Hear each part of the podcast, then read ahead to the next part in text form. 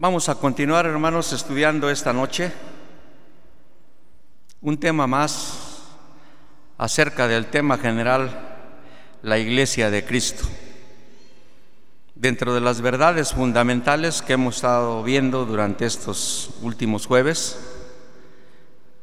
en la primera plática vimos su origen, es decir, el origen de la iglesia. El segundo tema fue su inicio. La semana pasada vimos su amado. Y hoy veremos la cuarta plática que se cierra este ciclo. La semana entrante estaremos viendo otros temas. Y este tema que me corresponde en esta noche es acerca de su enemigo. Un contraste fuerte. Hace ocho días veíamos a su amado, al amado de la iglesia y hoy vamos a ver a su enemigo. En la primera plática, el versículo base que leyó nuestro hermano está en Mateo 16, 18, que si quieren buscarlo en sus Biblias es muy conocido. Mateo 16, 18, que dice, y yo también te digo que tú eres Pedro, y sobre esta roca edificaré mi iglesia. Y la frase que nos interesa en esta noche y que centraremos nuestra atención es, y las puertas del Hades no prevalecerán contra ella. Esa es la frase en que estaremos pensando, las puertas del Hades no prevalecerán contra ella. Es decir, el enemigo, el infierno, el enemigo y su corte y su poder y dignidad no podrán destruir ni tendrán superioridad ni ventaja sobre ella, sobre la iglesia. Así como Dios levantó suelto los dolores de la muerte a Cristo, por cuanto era imposible que fuera retenido por ella, es decir, por la muerte, asimismo el Hades nunca podrá causar daño o imponerse a la iglesia. Este versículo de Mateo 16, 18, según este versículo, el Señor Jesucristo está construyendo está edificando la iglesia. Satanás, que es el enemigo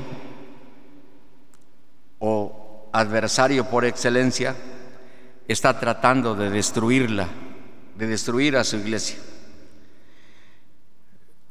Nosotros como hijos de Dios, como creyentes, debemos estar alertas, debemos estar atentos sigilosos, porque, como dice el apóstol Pedro, que debemos ser sobrios, estar velando, porque nuestro adversario, el diablo, anda como león rugiente buscando a quien devorar. Primera de Pedro 5, 8.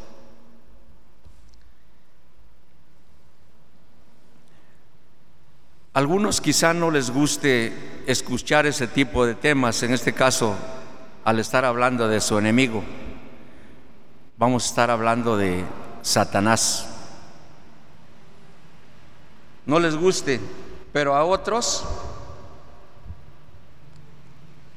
les entra la curiosidad de saber quién es Satanás. Y otros más se preguntarán, ¿de verdad existe Satanás? Y si existe, ¿cuál es su origen? ¿Cuál es su obra? No sé si a ustedes les ha pasado, hermanos, cuando se le presenta el Evangelio a alguna persona. A veces hay preguntas de ese tipo. Dice, ¿y a poco existe Satanás? Y es como lo, ahora sí como lo pintan. Satanás dice es malo. Y Dios todo lo que creó es bueno. Y pues sí, todo lo que creó Dios es bueno. Satanás en su origen fue creado, es una criatura de Dios, porque fue creado por Dios. En su origen era, en casa lean Ezequiel 28 del versículo 12 al 19, ahí nos describe a detalle cómo fue en su origen Satanás. Satanás fue creado para adorar a Dios, para servir a Dios, para glorificar a Dios.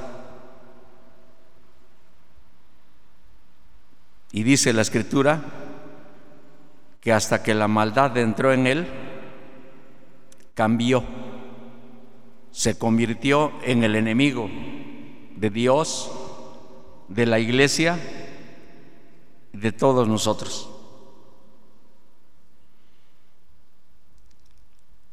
Ahora bien, hermanos, si a alguien no le gusta esos temas, al hombre, el hombre debería de, más que preocuparse, ocuparse en saber quién es este enemigo.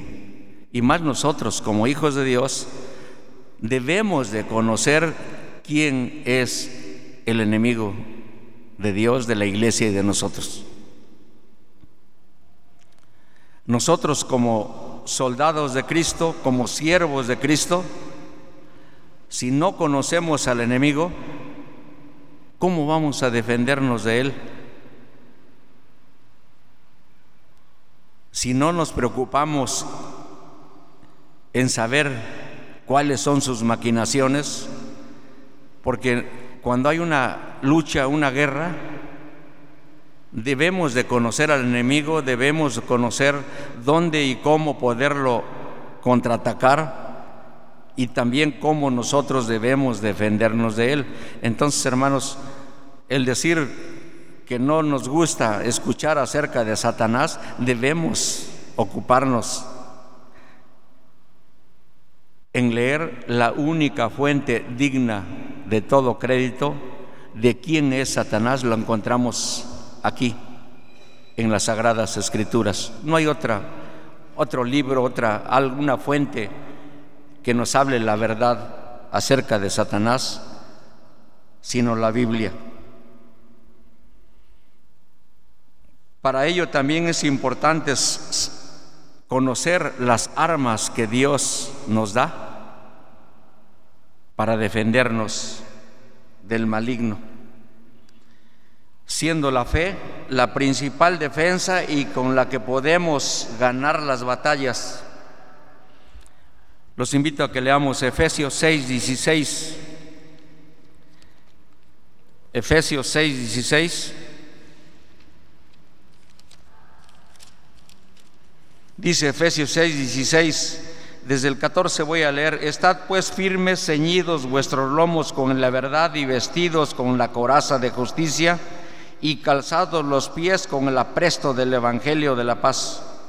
Sobre todo tomad el escudo de la fe con que podáis apagar todos los dardos del maligno. La fe, nuestra fe en el Señor Jesucristo. Y aunque conocemos que Cristo ya ha ganado la batalla, nuestra fe no debe menguar. Dice el Señor, en el mundo tendréis aflicción, pero confiad, yo he vencido al mundo. Cristo venció al mundo, venció a la muerte, venció a Satanás. Cuando Él estaba en la cruz y dijo, consumado es, ahí está la victoria de Cristo sobre el enemigo. Así que nosotros, sus hijos, si Cristo venció, nosotros somos vencedores con Cristo, vencedores en Él. No obstante, como creyentes tenemos que estar alertas y muy despiertos, muy atentos para identificar al enemigo y los muchos enemigos que la iglesia tiene. Porque no solamente Satanás es el enemigo de la iglesia, el enemigo de Dios. También el hombre, como veremos más adelante, se constituye enemigo de Dios. Decía yo entonces que Satanás fue una criatura, fue creada con Dios por un ser angelical, pero en su soberbia y orgullo se rebeló contra Dios, contra su creador, y fue echado de su presencia. Pero al ser un ser creado, tiene limitaciones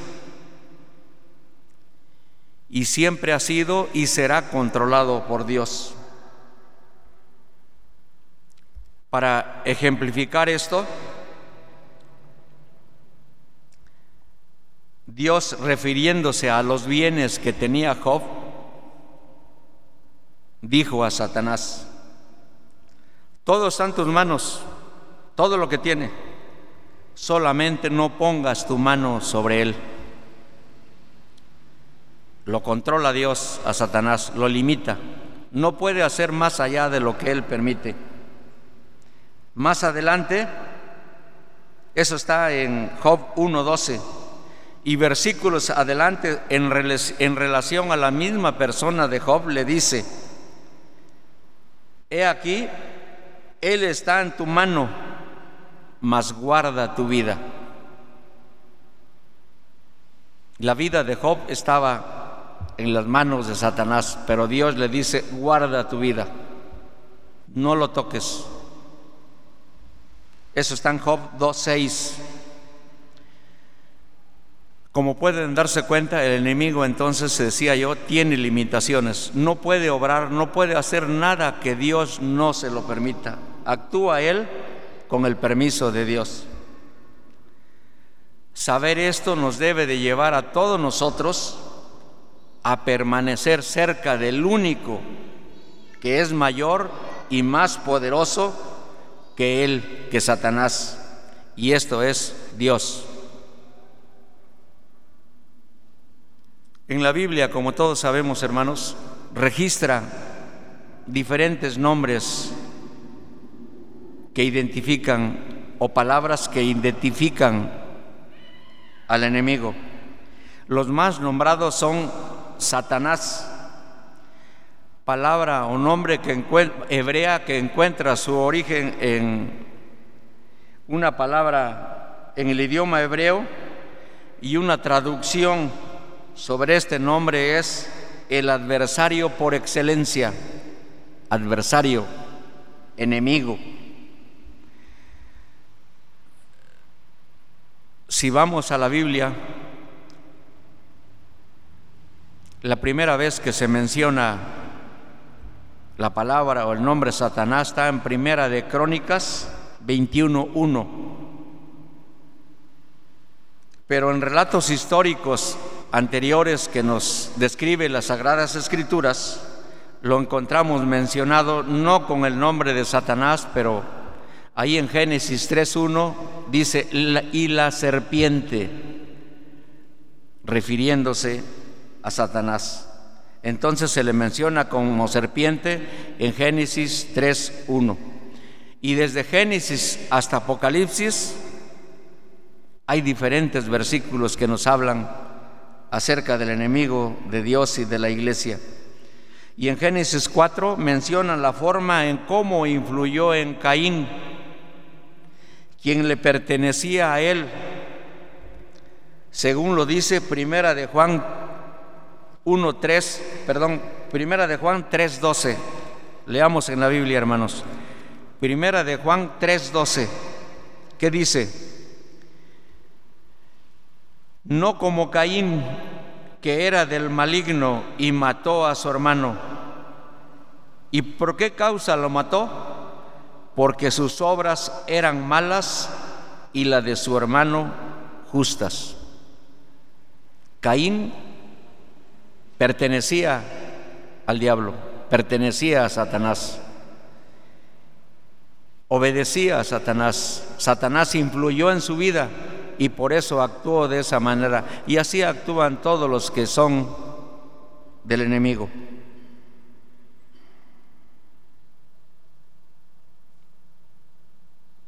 Podemos también considerar que Satanás mismo describe su actividad, que es la de rodear la tierra y de andar por ella. Es cuando Dios lo cuestiona y él responde. Venía de rodear la tierra y andar por ella. Y así anda Satanás, hermanos. Se nos describe que Satanás también se le llama como veremos adelante, el príncipe de este mundo, de la, potestad, de la potestad del aire. Él anda en el aire, en la atmósfera, sobre la tierra. Pero veamos que sus, sus propósitos son muy distintos a los de Jehová, ya que mientras Satanás rodea y anda por la tierra como adversario y también como acusador, para hacer mal al hombre. En contraste, Dios lo hace para defendernos. La Biblia lo confirma. Y vámonos al Salmo 34.15, Salmo 34.15, que nos dice,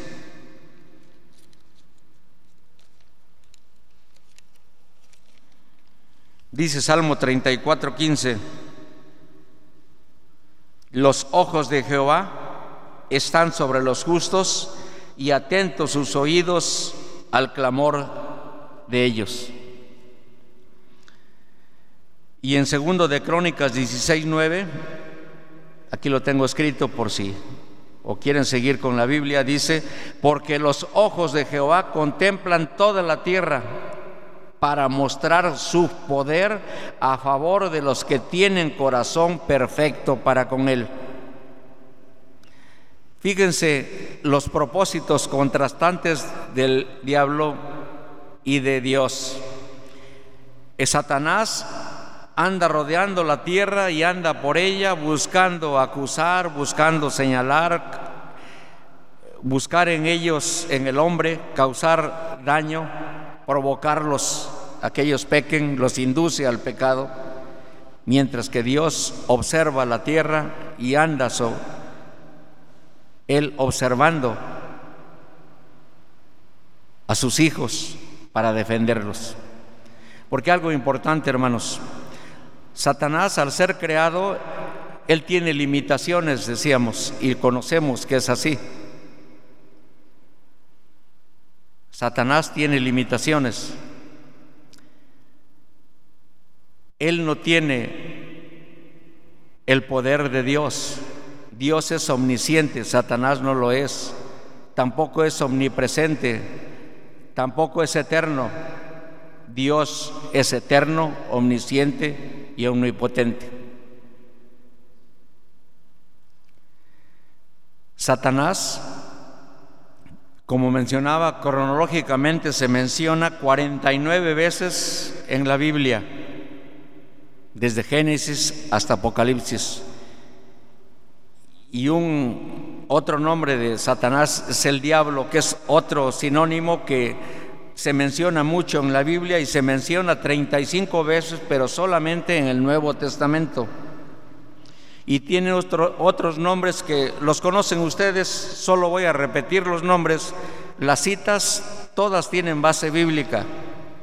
Es llamado también lucero de la mañana, el acusador, el tentador, Belcebú, el malo, padre de mentira, príncipe de este mundo, el maligno, el dios de este siglo, Belial, príncipe de la potestad del aire, ángel del abismo, gran dragón y la serpiente antigua. Todos esos nombres son y pertenecen al enemigo de Dios y de nosotros. Como mencionaba yo, que lean ustedes en Ezequiel 28 del 12 al 19 en una forma sintetizada, nos dice que en Ezequiel, que fue creado como un ángel hermoso y lleno de sabiduría. Era un querubín grande, protector, querubín grande, protector y había tenido acceso al monte de Dios.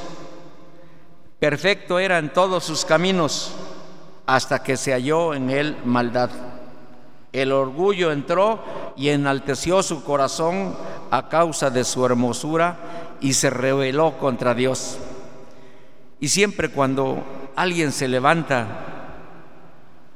en contra de alguien, siempre tiene seguidores. Y eso lo vemos, eso ha sido siempre en el hombre también. Alguien que se revela contra alguien, contra otra persona, siempre arrastra, tiene seguidores. No fue diferente con Satanás.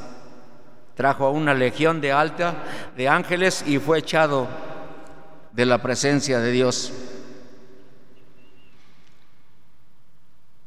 Estos ángeles que se siguieron en su revelación a Satanás contra Dios, dice la, la, palabra que a causa de la multitud de sus contrataciones fue lleno de, mal, de iniquidad y pecado. Y dice Dios, por lo que yo te eché del monte de Dios y te arrojé de entre las piedras del fuego, oh querubín protector. Así el enemigo fue arrojado de la presencia de Dios por rebelarse en contra de Dios. Y al ser el príncipe de la potestad del aire, él y sus ángeles eh, caídos habitan en el aire, en la atmósfera, sobre la tierra. Y al ser un seres espirituales no los podemos ver, pero nosotros sabemos que tenemos, dice la escritura, porque no tenemos lucha contra carne y sangre, sino contra principados, contra potestades, contra los gobernadores de las tinieblas de este siglo, contra huestes espirituales de maldad en las regiones celestes. Lo dice Efesios 6, 12. Hermanos, ustedes saben que Satanás es poderoso. Por lo tanto, no se le debe tomar a la ligera, ni se le debe ignorar. No sería prudente ni correcto hablar o hacer mofa de él como mucha gente lo hace. Ya que Satanás, como dije, es poderoso y si no se está preparado y si nuestra fe no está firme en el Señor, hermanos, seguramente la derrota vendrá. Cuando no hay destreza en el uso de las armas que el Dios nos da, caeremos en las manos, en las garras del enemigo. Esto quiere decir entonces que todos debemos estar preparados, ¿sí? Porque nosotros en nuestra vida aquí en la tierra tenemos una lucha constante con un enemigo poderoso que busca destruirnos. Pero si nosotros estamos con nuestra fe firme en el Señor, convencidos de que Él es el Todopoderoso y confiamos en Él y permanecemos en Él, la victoria la tenemos asegurada. Es por eso que la Biblia nos advierte, sed sobrios y velad.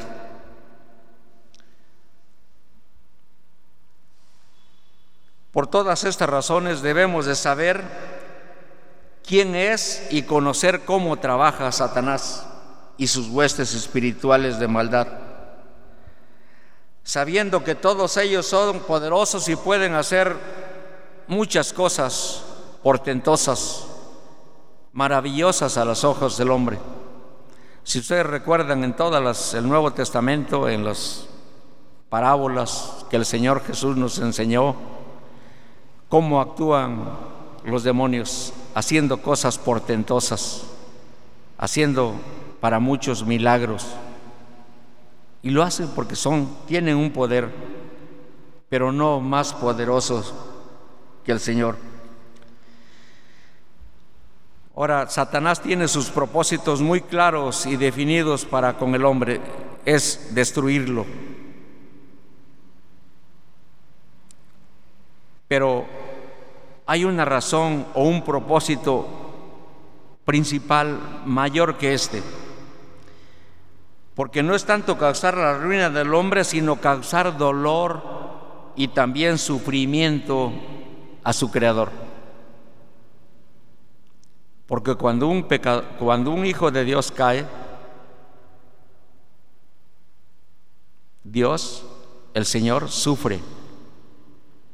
Porque siendo hijos de Dios, caen en las garras del enemigo. Y eso es lo que a Satanás le encanta hacer, ir en contra de Dios y tratar de que Él sufra.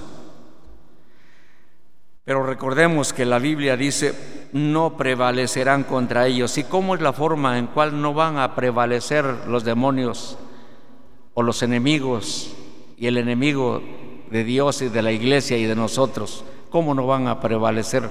¿Cuál es la forma? ¿Qué tenemos que hacer? Permanecer en el Señor. El Señor Jesús dijo que Satanás, que de él que era un homicida desde el principio.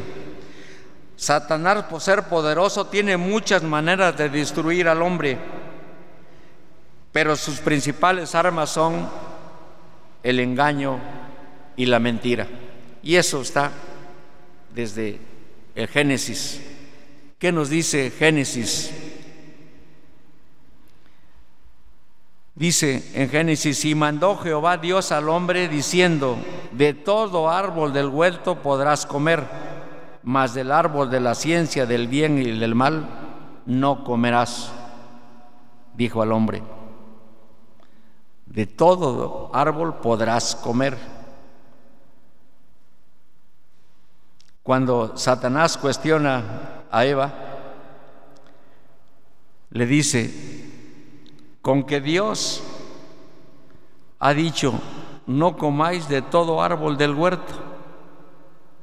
Primera mentira, Dios no dijo eso. Dios había dicho, de todo puedes comer. Más adelante, Satanás aseveró a la mujer diciéndole, no morirás. Y Dios había dicho, porque el día que de él comiereis, ciertamente morirás. Por eso es llamado el padre de mentira. La mentira y el engaño es algo tan allá afuera lo llaman, no, no lo llaman, sino lo ven tan mínimo, no sé, desprecian como que no es nada, una mentira, un engaño no pasa nada. Dile que dile esto, dile aquello, o sea, que mientan. Hermanos, la mentira y el engaño es la principal arma de Satanás. Con la mentira y el engaño atrajo al hombre, cayó en pecado y entró el pecado en el hombre. Aquí, hermanos, tenemos que tener mucho cuidado el diablo es astuto y poderoso, pero como hemos dicho, siempre limitado y controlado por Dios, por el Todopoderoso, y, y sin poder hacer nada sin el permiso de Dios. También consideremos que Satanás, como hemos visto, ha estado presente desde el principio del mundo, desde la creación misma, y siempre ha sido enemigo de Dios y de la, iglesia. Por tres razones. Primero, porque siempre se opone y pone obstáculos a la obra de Dios. Y aquí podemos ver, hermanos, por ejemplo, ahorita, o al estar escuchando las predicaciones. Pone distractores en la mente en la vista, en el oído, buscando que se desvíen su mirada, su atención a lo que estamos diciendo, para que no escuchen. Y los que escuchan les mete también la duda y la incredulidad. Y quizás se pregunten alguno, bueno, ¿eso es cierto lo que está diciendo el hermano o lo, está, lo que está diciendo? Hermanos, no permitamos que el enemigo actúe de esa manera. Segundo, también Satanás oprime a los cristianos. Es decir, produce en el hombre una sensación de angustia, poniendo pensamientos de duda, temor y desaliento en sus mentes. Trata de desanimarlos para que no vivan ni entreguen su voluntad y consagren su vida a Dios. Dice Mateo 28, 19, y cuando le vieron, le adoraron, pero algunos dudaban. ¿Quién les metió la duda? Satanás. Mete dudas. Y cuando mencionaba que se oponen a toda obra de Dios cuando están escuchando, hay un versículo que omití mencionar que es Mateo 13, 19, dice, cuando alguno oye la palabra del reino, dice, viene el malo y la arrebata. Cuando se siembra la semilla, pero no penetra en el corazón, sino queda en la mente nada más, el enemigo viene y la arrebata. No permite que la obra de Dios siga adelante. También, tercero, Satanás tienta a los cristianos, es decir, los induce y estimula a hacer lo malo para que cometan todo tipo de pecados. Trata de engañarlos para que ellos cuando ven que alguien está haciendo algo, dice, pues mira, está haciendo esto, no tiene nada de malo, no pasa nada, pues vamos a hacerlo. Busca muchas formas, Satanás, para tentar al hombre. Y hermanos, como mencioné en un principio, hasta aquí hemos hablado del enemigo de Dios, de la iglesia y de nosotros, Satanás y todos los nombres que lo describe la Biblia. Pero no solamente es el enemigo, hermanos, Satanás, el enemigo de la iglesia. También pueden ser las falsas enseñanzas, los que son del mundo o la mundanalidad. También la indiferencia y la frialdad del hombre. También los que causan divisiones, el legalismo, el formulismo. Y aún hermanos, cuando la palabra de Dios, la Biblia, la tenemos y la tenemos cerrada en casa, o si ustedes observan últimamente cuando venimos a la iglesia, ya muchos no traen Biblia. Y hermanos, todos estos que practican estas cosas se constituyen enemigos de Dios. Solamente voy a mencionar dos de ellos. El tiempo nos gana.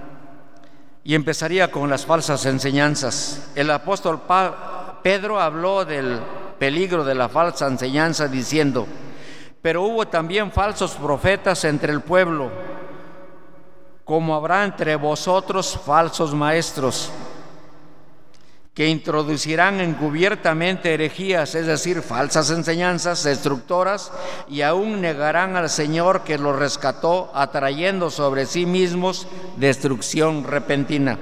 Lo ha advertido el apóstol Pedro. Y hermanos, nosotros como cristianos, como hijos de Dios, debemos ser muy, estar muy atentos que lo que enseñemos todo sea en base a la palabra de Dios. No agreguemos, no quitemos, lo que la palabra de Dios dice es lo que tenemos que enseñar. En primera de Timoteo 4:1 refiere a espíritus engañadores. Esos espíritus engañadores precisamente son los falsos maestros, las que enseñan falsas doctrinas, falsas enseñanzas. En cambio dice uno que enseña la sana doctrina, la palabra de Dios, es uno que habla y sigue la verdad en amor. Lo dice Efesios 4, 15. También hay otro versículo, un consejo que dice, pero tú habla lo que está de acuerdo con la sana doctrina. Eso es lo que tenemos que hacer y evitar, hermanos, escuchar a espíritus engañadores y a falsas doctrinas. Afirmémonos en la fe, hermanos, leyendo la palabra de Dios. Aquí hay un peligro, ser envenenado, ser engañado con falsas doctrinas. Cuídate de cualquier cosa que sea contrario a lo que se enseña la palabra de Dios, a lo que enseña la Biblia. Y hermanos, Así como el cuerpo requiere alimentos sanos para que esté bien, así también el alma necesita la sana doctrina, no otra, no falsedades. Sobre la mundanalidad. La gente inconversa es el mundo porque pertenecen al sistema de Satanás. Y el propósito del diablo es precisamente conformarlo al mundo, meterlo al sistema del mundo para atraerlo a sí mismo.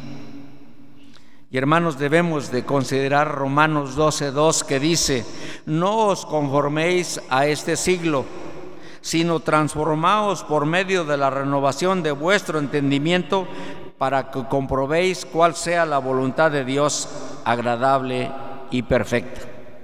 Y aquí, hermanos, tenemos que ser muy, estar muy atentos, porque mientras el Señor Jesús quiere transformar al hombre y quiere cambiar su corazón, Satanás busca conformarlos, meterlos al molde del mundo para que vivan en el mundo.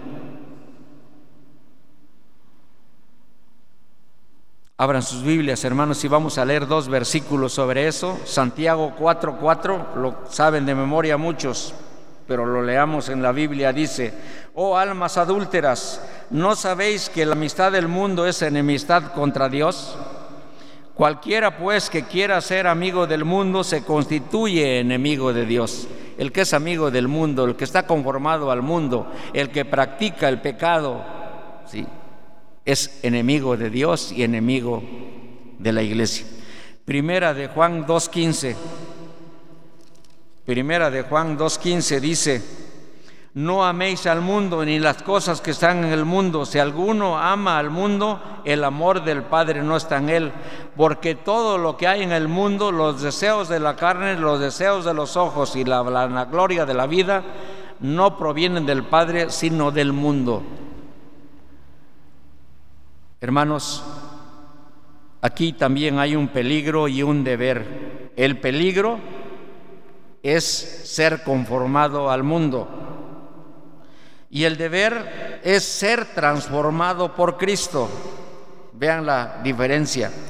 Mientras el enemigo quiere conformar al mundo, Satanás transformar al pecador para que sea salvo. No permitir pues que el mundo lo conforme, más bien permite que permita que Cristo lo transforme a usted. Termino, hermano. Algo que es muy común a veces allá afuera y lo vemos también en la iglesia. La división sobre este tema el apóstol Pablo aconseja, os ruego pues hermanos por el nombre de, nuestro Señor Jesucristo, que no haya entre vosotros divisiones, sino que estéis perfectamente unidos en una misma mente y en un mismo parecer. Primera de Corintios 1, 10 al 12. Ahí Pablo habla a los corintios porque observaba que había entre ellos divisiones. Uno decía ser de Pablo, otro de Apolos y otros ahí discutiendo entre ellos. Veía divisiones y el apóstol Pablo aconseja esto.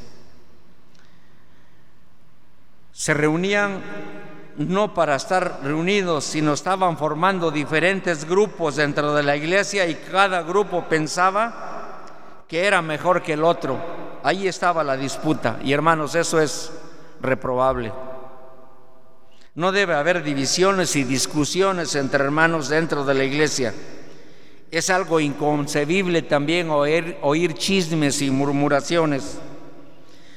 También el que veamos que haya envidias y que haya orgullo y sobre todo, hermanos, que no haya amor entre hermanos.